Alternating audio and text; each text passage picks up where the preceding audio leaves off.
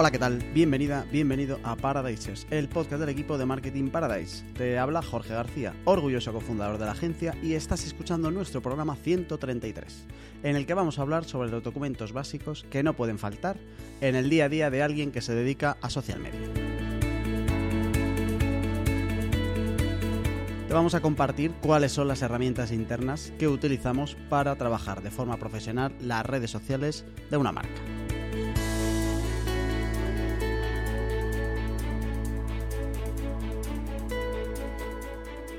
Y para compartir un poquito de nuestro corazoncito, eh, vienen eh, dos miembros del mejor equipo de social media de todo el continente europeo, que protagonizan Patricia Sánchez. ¿Qué pasa, Patricia? ¿Cómo estás?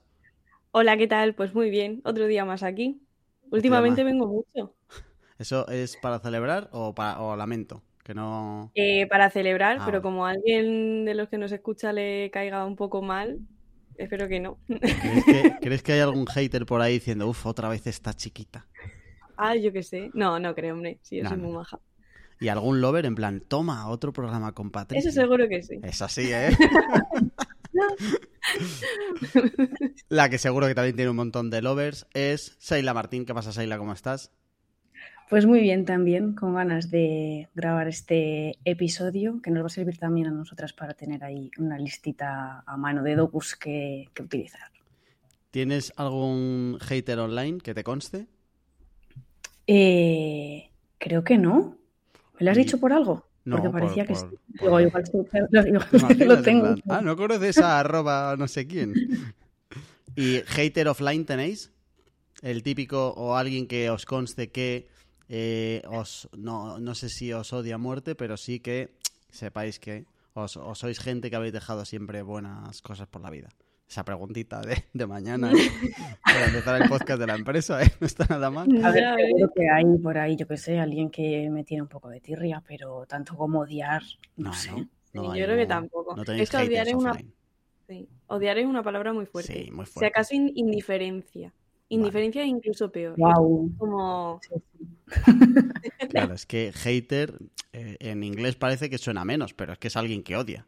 Y es bastante mm. contundente. Vale, hoy no hemos venido a hablar de odios, hoy hemos venido a hablar de otra cosa. Queremos compartirte, querido y querida oyente, eh, documentos que nosotros trabajamos de manera habitual en el día a día para gestionar redes sociales. Cosas que son internas, hay algunas que creo que serán eh, iguales en otras agencias, en otras empresas o cualquiera que se dedique a esto, un freelance en su casa que podrá utilizar, pero yo creo que hay otras que eh, o se llamarán, se llamarán de otra manera seguro, pero que se utilizarán de una, de una manera o no existirán, etcétera. Entonces hoy te queremos compartir un listado y te vamos a explicar muy bien para qué utilizamos cada uno de los documentos. Y todo esto siempre empieza por donde tiene que empezar todo en social media y en la vida marketera en general. Tenemos una camiseta aquí oficial de Marketing Paradise que pone más briefing, menos drama. Así que, Patricia Sánchez, cuéntanos qué hay de esto del briefing. Pues sí, a ver, eh, hemos querido un poco también estructurarlo desde que recibimos como la primera llamada de un cliente hasta ya luego el día a día, ¿vale? Entonces, eh, lo primero, como bien dices, es el briefing, ¿no? Es ese primer contacto con la marca. ¿Qué pasa? Que hay empresas que te dan un briefing súper estructurado, eh, súper chulo, que solo les falta, eh, yo qué sé, poner eh, el nombre de su madre y de su padre, pero hay otras empresas que te dan dos líneas y da gracias, y tú de ahí ya luego tienes que sacar el resto, ¿no? Entonces, un poco cansados de este, de este tema, lo que nosotros hemos hecho es como una especie de formulario que directamente se lo pasamos a las marcas y las marcas nos tienen que responder a ese formulario. Que algunas te responden más escueto que otros, bueno, pero más o menos eh, ya sabes que vas a ir con que, ciertas preguntitas te las van a responder, ¿vale? Entonces, eh, pues al final, dentro de esas preguntas que nosotros hacemos a los clientes para eh, luego dar el siguiente paso, pues un poco es qué trayectoria llevan en redes hasta ahora, los canales en los que están presentes y les gustaría estar, em, si quieren o no van a querer el tema de social ads, si ya lo han probado anteriormente objetivos que buscan, que esto al final es lo, vamos, una de las patas más importantes, que definan un poco el público, eh, también el tono al que les gustaría llegar y eh, fortalezas, debilidades, también eh, a quienes consideran ahora mismo que son su competencia, si les gustaría o no, eh, o sea, qué cosas les gustan de ellos y qué cosas no.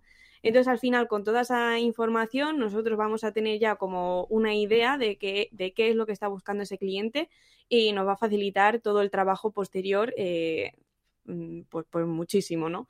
Entonces, como os digo, es un documento súper importante Em, y, que, que sí o sí tiene que estar. Mm, puede ser más o menos chapucero, eh, puede tener más o menos preguntas, pero eh, que lo que es los puntos clave en que esté. Y para mí los puntos clave yo creo que serían un poco el tema de objetivos que buscan, eh, tono al que les gustaría llegar o, o, cómo les gustaría que el público les percibiese, ¿no? En plan, oye, pues me gustaría que me percibiesen como una marca enrollada. Pues no, oye, es que yo soy una empresa súper seria y, más o menos tengo que mantener ese tono.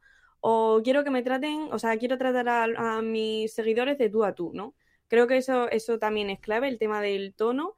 Y eh, mm, pues, pues un poco eso también en qué redes les gustaría estar presentes. Porque al final, claro, no es lo mismo estar en TikTok que estar en LinkedIn, ¿no? Entonces, bueno, pues un poco esos tres puntos creo que deberían de estar siempre. Ya luego todo lo que queramos añadir, estupendo.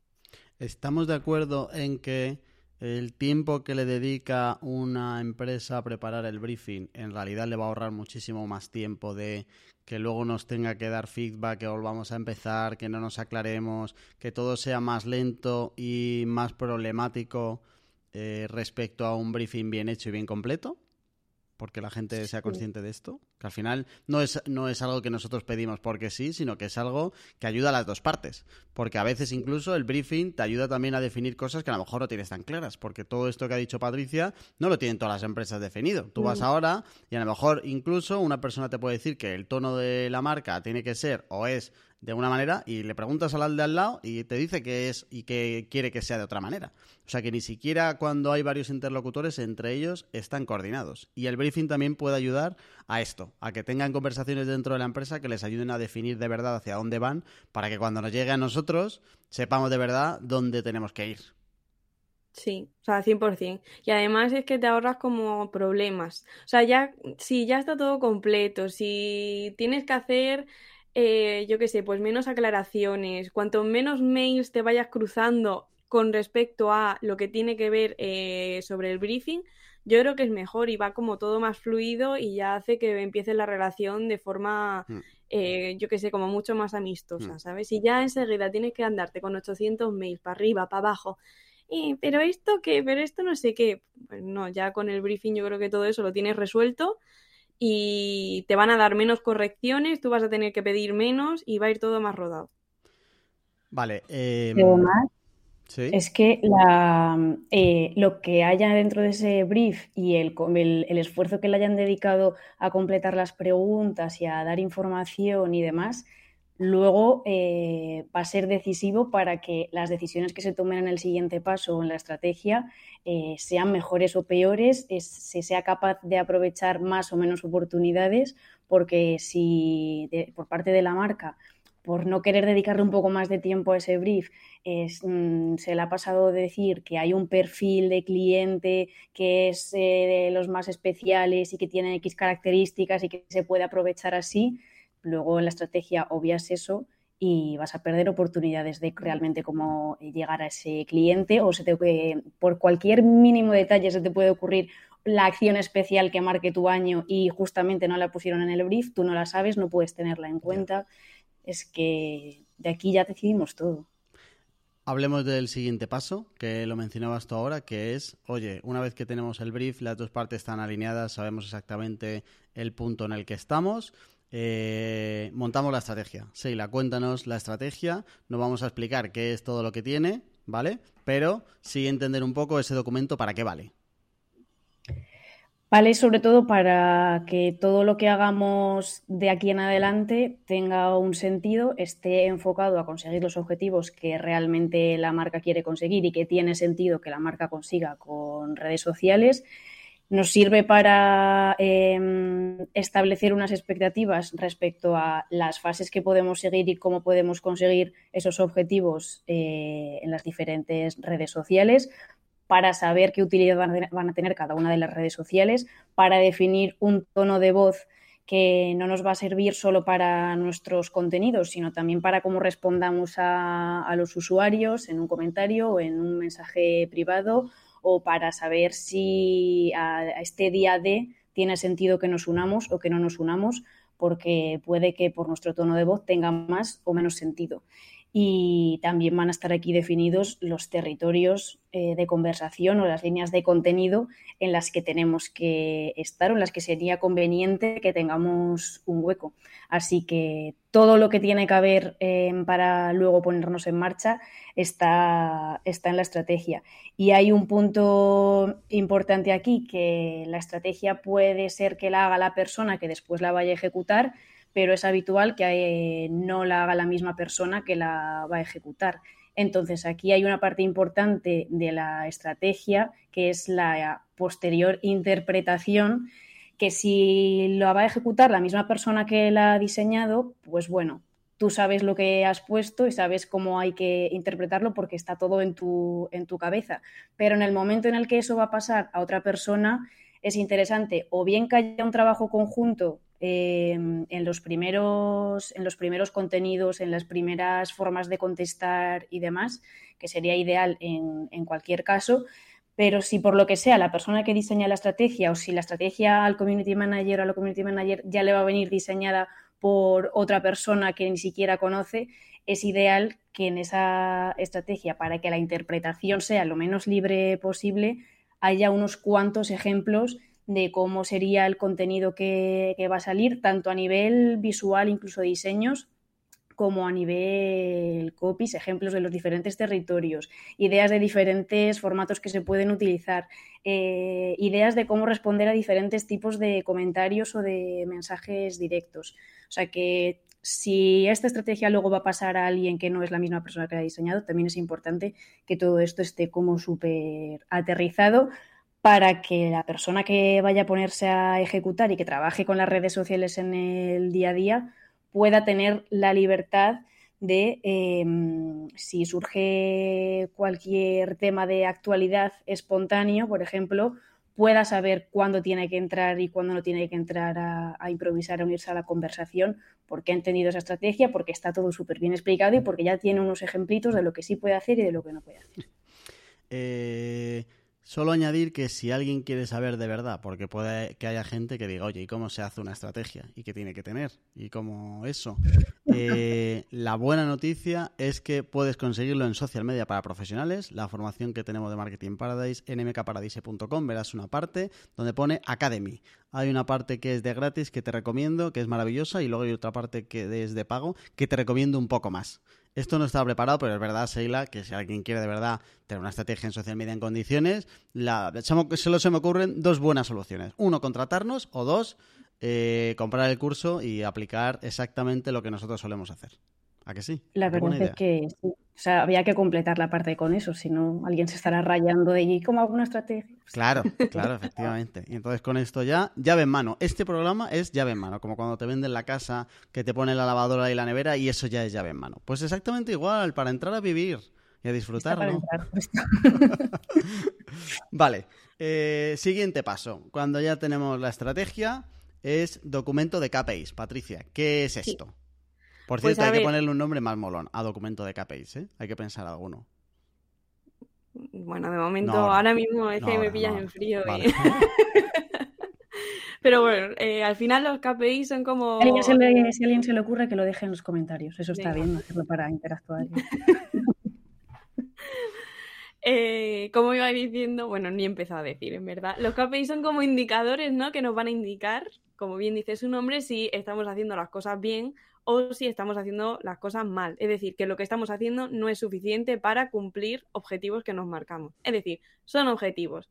Si los cumplimos, eh, vamos, esto lo estamos haciendo espectacular. Si no los cumplimos, hay que revisarlos, algo hay que hacer. Eh, porque, porque faltan cosillas que, nos están impidiendo eh, alcanzarlos, ¿no?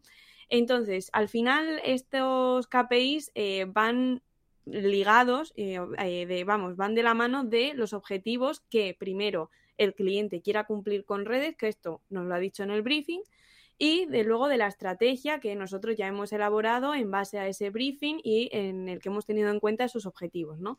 Entonces, al final es básicamente poner en papel qué objetivos vamos a cumplir durante un determinado periodo de tiempo, esto es muy importante, y que luego además eh, tienen que ser como objetivos exactos eh, y numéricos, ya sea pues en porcentaje o en números absolutos.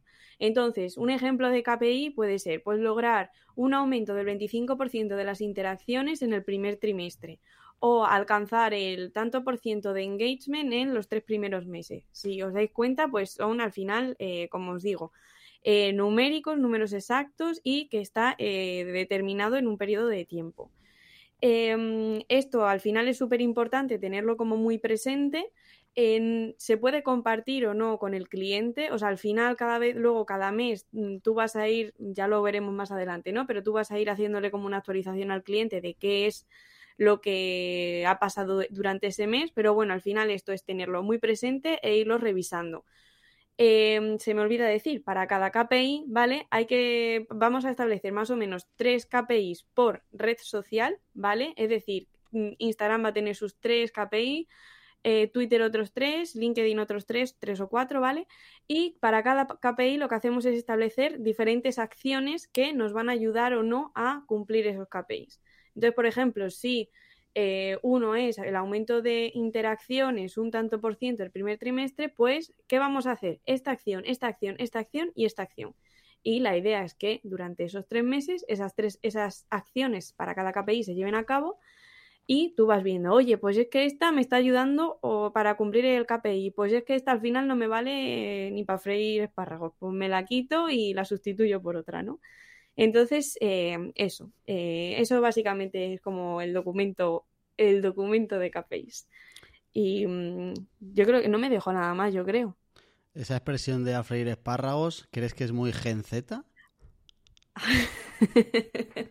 no.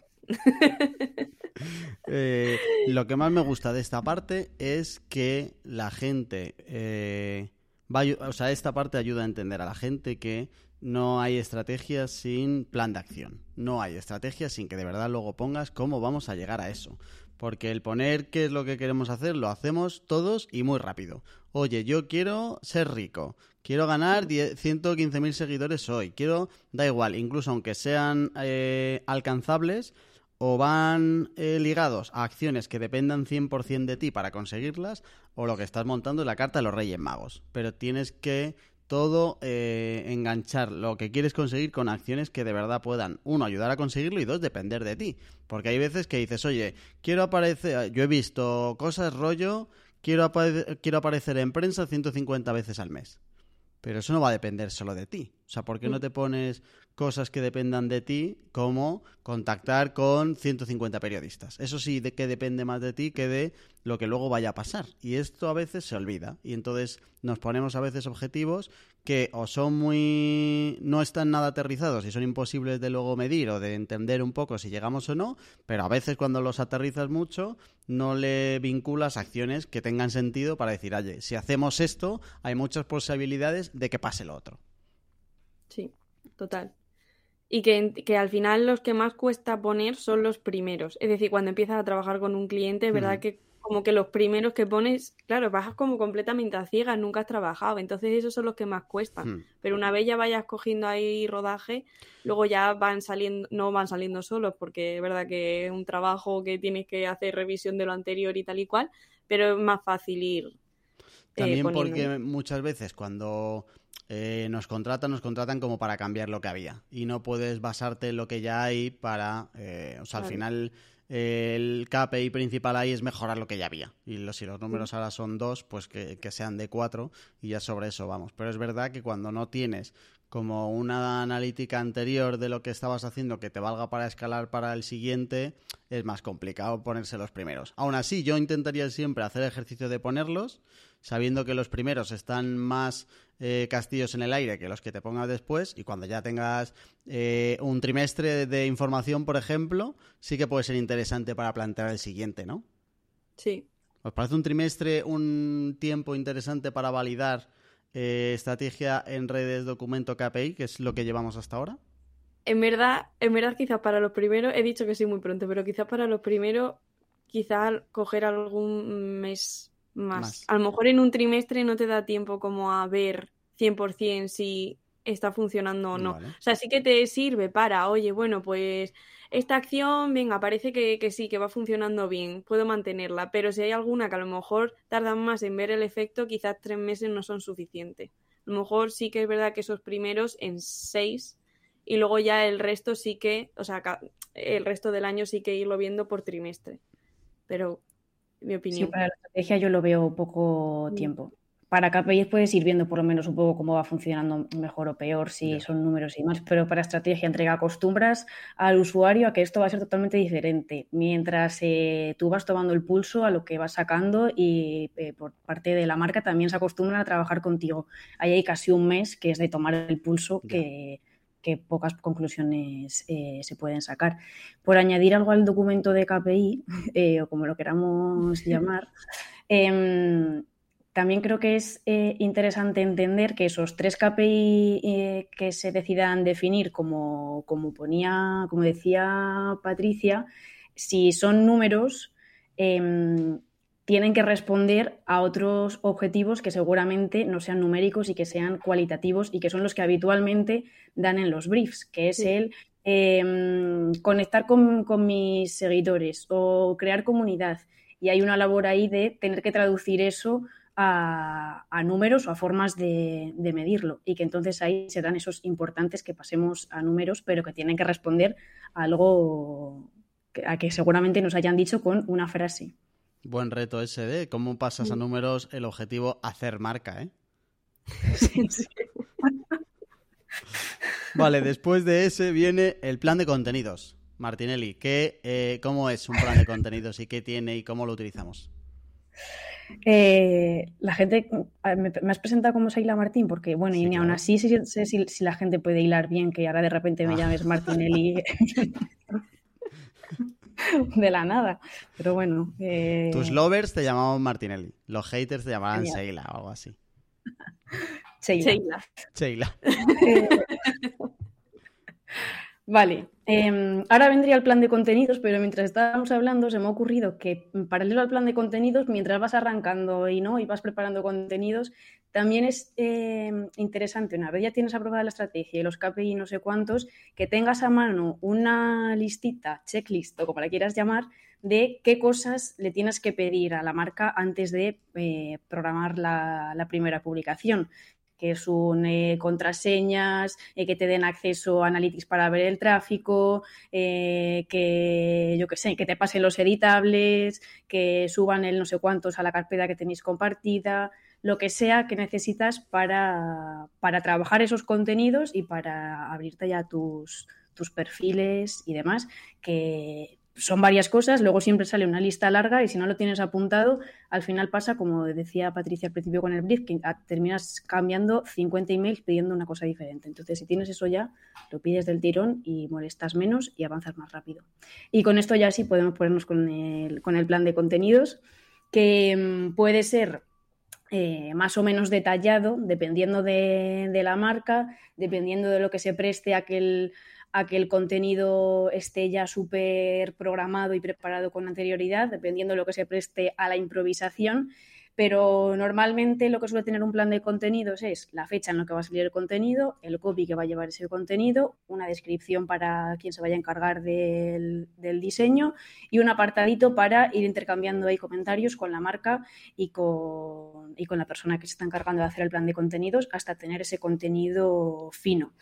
Em, y si lo que digo, si eres una marca que por lo que sea estás cambiando continuamente tus contenidos o que tus contenidos eh, dependen de lo que pase ese día, al menos creo que sí es importante tener un contenido que sea súper flexible, pero que por lo menos te ayude un poco a, a ubicarte y asegurarte que hay algún contenido estándar que siempre vas a tener ahí por si, yo qué sé, pues es que tienes que, contar algo sí o sí esta semana porque llevas ya mucho sin publicar, te están echando de menos, por lo menos tener ahí un buen contenido que sepas que no, que no caduca y que va a funcionar y que lo tengas en tu, en tu calendario, aunque luego lo vayas moviendo 300 veces y te vayas tú em, haciendo tus, tus cálculos y tus puzzles con los, con los diferentes contenidos y fechas y demás, pero que, incluso en la marca que más improvisa y que más eh, de la mano de la actualidad tiene sus contenidos,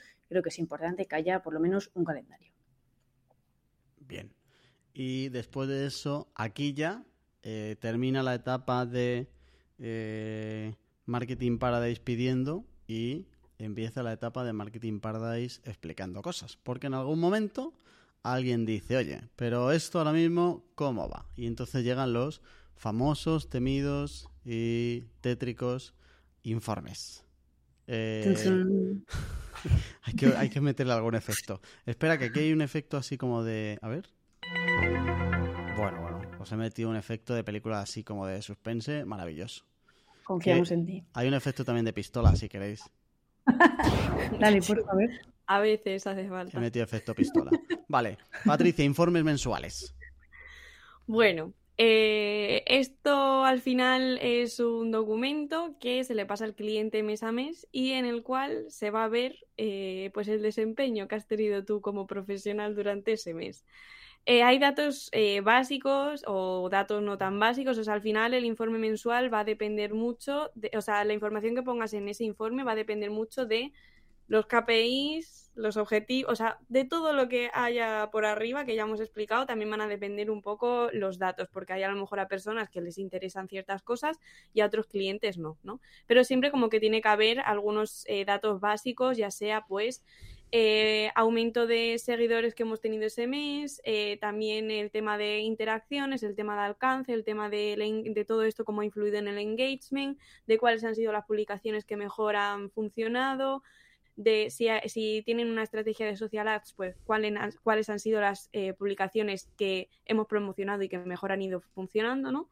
Entonces, un poquito todo eso, todo ese artiburrillo se pone muy bonito y muy ordenado en un informe.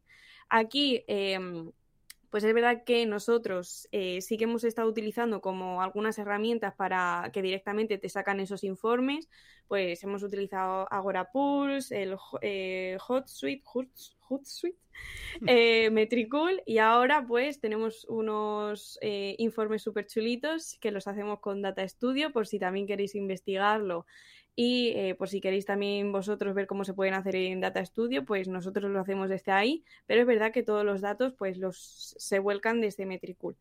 Entonces, bueno, ahí para que también eh, veáis un poco cómo los hacemos nosotros. Lo bueno de estos data studios es que al final el enlace lo tenemos tanto el cliente como la, eh, la agencia y ellos pueden ver en tiempo real, pues más o menos, imagínate, se meten un 15 de enero y se pueden meter a ver cómo va el mes, ¿no? Pero bueno, eh, al final eso es como movida del cliente si lo quiere hacer o no. Pero lo que sí que sí hacemos todos los meses, pues es eso, les, eh, les pasamos ese enlace para que puedan ver un poco cómo ha ido el, el, mes. Si no tenéis Data Studio, pues simplemente os descargáis el documento que os dan las, em, las plataformas que os he dicho anteriormente o incluso podéis hacer uno vosotros mismos ¿vale? Que al final en un Excel y demás también pues eh, se, pueden se puede hacer fácilmente, aunque es verdad que pues tienes tú que ahí eh, estar con la calculadorita, pero bueno. Y em, simplemente eso se lo mandamos y lo que mm, siempre hacemos es enviar nuestras conclusiones. Es decir, oye, que ¿por qué este mes ha ido mejor? Pues es que hemos hecho esto, esto y esto, eh, hemos tenido estos aprendizajes y para el mes que viene lo que vamos a hacer es seguir con esto y probar esto otro nuevo, ¿vale? Entonces se compone de conclusiones. ¿Por qué, hemos, por qué este mes ha funcionado así? Aprendizajes. Oye, pues es que al final este, mm, este contenido que hemos subido ha funcionado de la leche. ¿Qué vamos a hacer el mes que viene, no? Esa sería como la otra pata. Y básicamente es eso, que si ha ido mal, igualmente hay que sacar tus propias, o sea, hay que sacar las conclusiones de, por qué ha ido mal eh, ese mes, ¿no? Pues es que hemos publicado menos o ha habido, eh, pues es que mm, ha sido verano y en verano la gente se conecta menos o es que ha sido puente.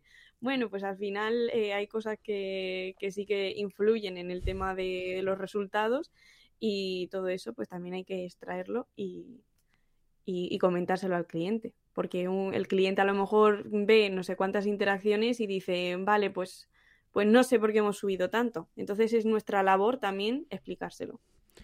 Creo que hasta aquí, justo, si ahora mismo paráramos el podcast, eh, sería el podcast de, em, a ver cómo lo digo, de alguien nivel estándar de trabajo de social media, ¿vale? Y lo que viene a partir de ahora es la diferencia entre algo estándar y algo nivel top de gestión profesional de social media. Eh, empezando por el tema del protocolo de atención al cliente y gestión de crisis, Seila. Este documento que es, ¿crees que lo necesita todo el mundo? ¿Y em, qué nos puedes decir de esto? Creo que aunque, o sea, no ser que seas una marca que no ha recibido un comentario jamás, ni un mensaje directo jamás, y si no te ha pasado esto es porque deberías cambiar tu, estrategia o algo está yendo regular. Em, incluso aunque recibas muy poquitos, creo que tiene que haber, aunque sean tres líneas de cómo se va a responder esto, eh, que puede estar en esa estrategia, si es tu caso, de, bueno, pues es que no tengo mucho volumen o, lo que tengo son casi siempre comentarios neutros de participar con el contenido y demás. Eso puede ir dentro de la estrategia desde el principio, establecer tres líneas de cuál va a ser nuestro tono para contestar y ya está. Pero ya se puede tomar eso como mm, por lo menos un ejercicio de qué va a pasar en cuanto a la atención al cliente.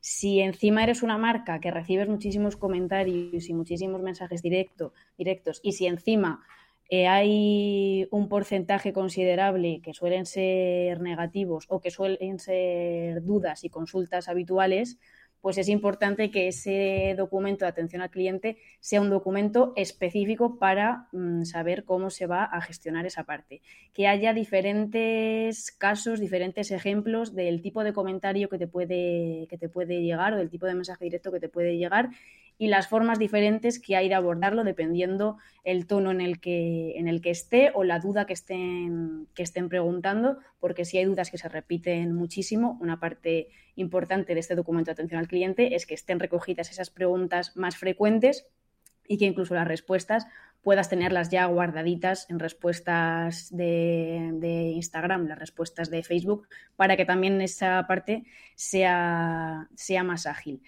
Y mm, si además, eh, como decía antes, corres el riesgo de que por tu sector o por el histórico de la marca eh, haya cierta, sean pues, eh, habituales las polémicas, pues también es importante que este protocolo de atención al cliente tenga una parte de gestión de crisis, eh, que empezaría por determinar qué comentario o qué acciones vamos a considerar una crisis para que al mínimo comentario malo que haya no infartemos todos y pongamos la casa a patas arriba cuando no pasa nada, se contesta o no se contesta y ya está, no, nos morimos ni, la marca se va a quiebra.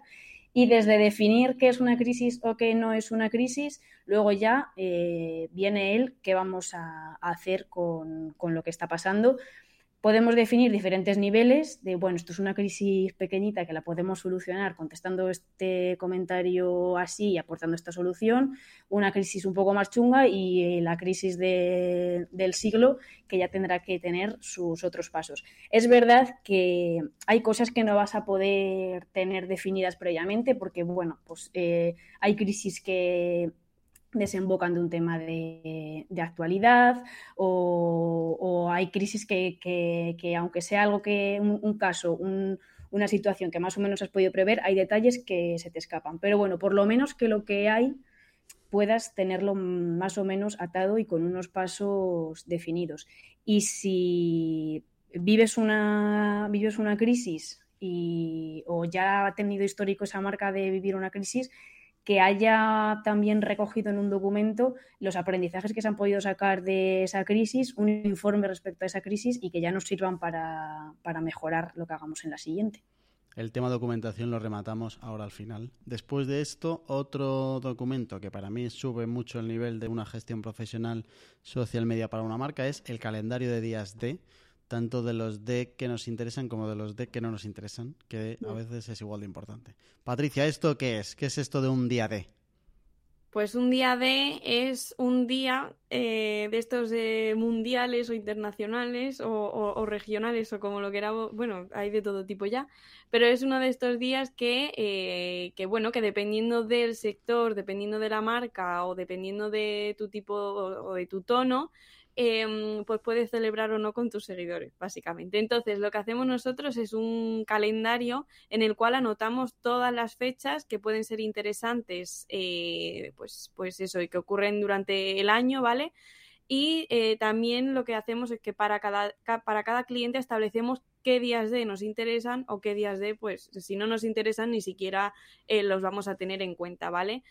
A ver, aquí lo que siempre, yo creo que ya lo hemos hablado más de una vez en el podcast, que al final lo que hay que tener en cuenta es si vas a aportar cosas en este día, pues genial, estupendo, pero si vas a celebrar el Día de la Sonrisa, eh, pues con un post de sonríe, pues eso, eso obviamente, eso descartadísimo, ¿no?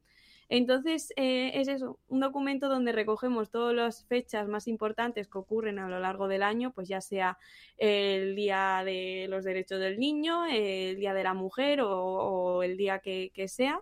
Y al lado vamos poniendo, pues, oye, esta marca es interesante que se una a, bueno, que se una, que celebre con sus seguidores eh, este día, ¿no? Como siempre, con sentido siempre que aportemos algo, que esto es súper importante, y em, que al final sea algo que, bueno, que, que, tú lleves un poco, eh, no celebrando, pero que sí que en tu, a lo mejor en tu, en tu estrategia anual o durante todo el año, sí que a lo mejor pues oye, hayas demostrado que realmente te interesa ese día y entonces va a tener incluso más sentido que cuando llegue ese día, pues te, te unas al día de, ¿no? Y, eh, básicamente es eso. Es eso lo que. Ah, bueno, a que os iba a decir que en nuestro Instagram, eh, bueno, que si no sabéis los días de que si, que si no queréis ahí buscar ni romperos la cabeza, en nuestro Instagram podéis encontrar un post con todos los días de del año eh, para que lo tengáis siempre a mano. Lo podéis guardar, podéis comentar, podéis dar like. Nos ayudáis a los KPIs. Lo dejamos en la nota de este podcast en tu plataforma donde nos escucha, ya lo tienes, en mkparadise.com barra paradisers. Nos queda el último, que es algo interno, pero que también profesionaliza mucho, que lo llamamos Biblia. Bueno, en algún momento se llamó de otra manera, alguien lo llamó Biblia y, a alguien le pareció bien llamarlo Biblia y desde entonces se llama Biblia. Seila, eh, aclara que no es la Biblia cristiana, que la utilicemos para revisar KPIs y que no nos vamos a la iglesia para asegurarnos de que nos dan like, sino que es una Biblia más paradiser que cristiana. ¿Qué es esto? Claro, se llamó Biblia porque no se encontró nada que se comparase al nivel de eh, fidelidad y de respeto que pueda haber hacia algo como la Biblia por parte de la comunidad cristiana. Pero si lo encontramos, lo cambiaremos, si no se llamará Biblia. La Biblia es eh, nuestro salvavidas. Mira, lo podemos llamar salvavidas si queremos a partir de ahora. Em, porque básicamente lo que hacemos en la Biblia es documentar absolutamente todo. Y ahora cojo nuestra plantilla y leo el índice para que entendamos qué es absolutamente todo. Y esto nos sirve tanto para quien está gestionando la marca en ese momento, que en algún momento de duda de en qué quedamos, qué hacíamos con esto o cuánto tiempo dijimos que íbamos a definir para tardar de, contestar un comentario, yo qué sé, detallitos del día a día que quieras o no, cuando vas entrando, eh, te vas poniendo en marcha, se te pueden ir perdiendo. Y aquí los tienes como súper super fácil localizados y demás. Y sobre todo es útil para eh, que cuando una marca va cambiando de manos, porque mm, es, eh, es eh, fácil que por lo que sea tenga que pasar a, otra persona desde unas vacaciones hasta que haya que hacer cambios en el equipo o que dentro de la propia marca estén trabajando con un profesional de social media independiente y luego se pase a otro, pues para que esos pasos no afecten a la calidad del contenido y del curro en general en redes sociales y que la comunidad no note que esto de repente ahora lo lleva otra persona porque no se ha enterado de no sé qué, pues teniéndolo en la Biblia esto es mucho más fácil. Y aparte también de cara al cliente, eh, porque esto es un documento totalmente eh, que nosotros tenemos interno, de cara al cliente nos ahorramos mucho él eh, lo que puede suponer que de repente hayan cambiado a otra persona y, pues lo que dije hace un año cuando empezó eh, esto, ahora lo tengo que volver a repetir porque no se lo han trasladado bien y no sé cuántos. Con esto nos evitamos, actualizándolo cada poco tiempo, que estas cositas no pasan. Y lo que hay dentro del docu de la Biblia, salvavidas, lo que como queramos llamar, es desde documentos básicos como eh, la ficha del proyecto en general de eh, quién es el email de la persona que, con la que hablamos, eh, cuáles son los servicios que, tenemos y demás, la web, el link al briefing, la carpeta que tengamos compartida, la estrategia de redes, los links a las redes sociales que tengamos, qué hacemos, planes de contenidos, em, dentro del plan de contenidos ponemos eh, ejemplos del plan de contenidos, cuáles son los diferentes territorios que tenemos, como un poco volver a desgranar la, la, estrategia, porque si ha habido cambios desde la estrategia inicial, en vez de tener que volver a hacer otro documento, se van poniendo aquí en, la Biblia los cambios y listo. El tono de voz, poner ejemplos de referencia, expresiones que ya hayamos visto con la experiencia que se deben evitar, em, herramientas que utilizamos, cuál se utiliza para programar con, con ese cliente, dónde, qué bancos de imágenes utilizan, Em, ejemplos de los informes, absolutamente todo, que voy leyendo sobre la marcha. Eh, la gestión de mensajes privados o comentarios igual, quién se encarga, cada cuánto tiempo. Esto no lo he dicho antes en atención al cliente, pero si, es una, marca que tiene como muchísimo volumen, es importante establecer horarios de atención al cliente y quién se encarga de, esto en días festivos o fines de semana hasta ese punto. Y aquí eh, la Biblia es otro sitio en el que quedaría súper reflejado. Y esto ya llega hasta, eh, tenemos un apartado de detalles varios para clavarlo que ya es eh, la vía por la que contactas con el cliente, las mejores horas y días de publicación, con qué perfiles eh, has descubierto que se puede interactuar y que te contestan.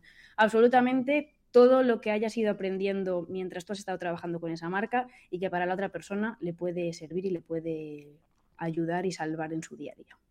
Este documento va al final de este programa porque esto solo tiene sentido hacerlo ya cuando todo lo anterior lo tiene medianamente rematado. Porque creo que eh, eh, puede ser buena idea como ir alimentando a medida que pasan cosas, pero eh, antes hablamos de cuánto necesita esto para validar un poco una estrategia y tal. Hasta que no tienes cosas de verdad aterrizadas y que funcionan y que se repiten, es más complicado que esa Biblia pueda ser Biblia. Y al principio será un borrador de la Biblia. Yo no sé si la Biblia tuvo un borrador antes o si esto se delegó en un becario para que le vaya haciendo un poco unos bullets, pero si lo hubiera habido, pues sería algo así. Puedes hacer primero así como un borrador y luego ya el definitivo ya hacer el libro sagrado, que es el bueno, es el que vale y es el útil. Vale, hasta aquí. Gracias, Sheila, y gracias, Patricia. A vosotros, un placer. Y a ti, querido oyente, pues muchas gracias también por pasarte por aquí. Recordate que en mkparadise.com barra paradisers te dejamos las notas para seguir eh, buceando en otras cosas, entre otras nuestro Instagram. Y eh, nada más, que por supuesto, eh, la semana que viene volvemos. Así que si no lo has hecho ya, suscríbete a Paradises para poder decir eso de yo ya les conocía antes de que fueran famosos. Hasta la semana que viene.